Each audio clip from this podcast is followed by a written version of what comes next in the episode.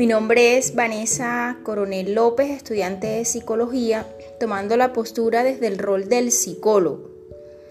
Por lo tanto, el psicólogo comunitario se posiciona respecto a la actuación preferencial de los menos favorecidos en las comunidades, que se ven afectados por la injusticia social, la exclusión educativa, viéndose privados de sus derechos, así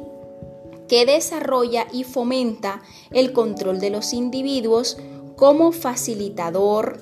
y agente de cambio para que alcancen soluciones positivas frente a la problemática que los aqueja logrando cambios de actitudes y comportamientos que asuman la participación ciudadana necesaria y así aportar para transformar la sociedad.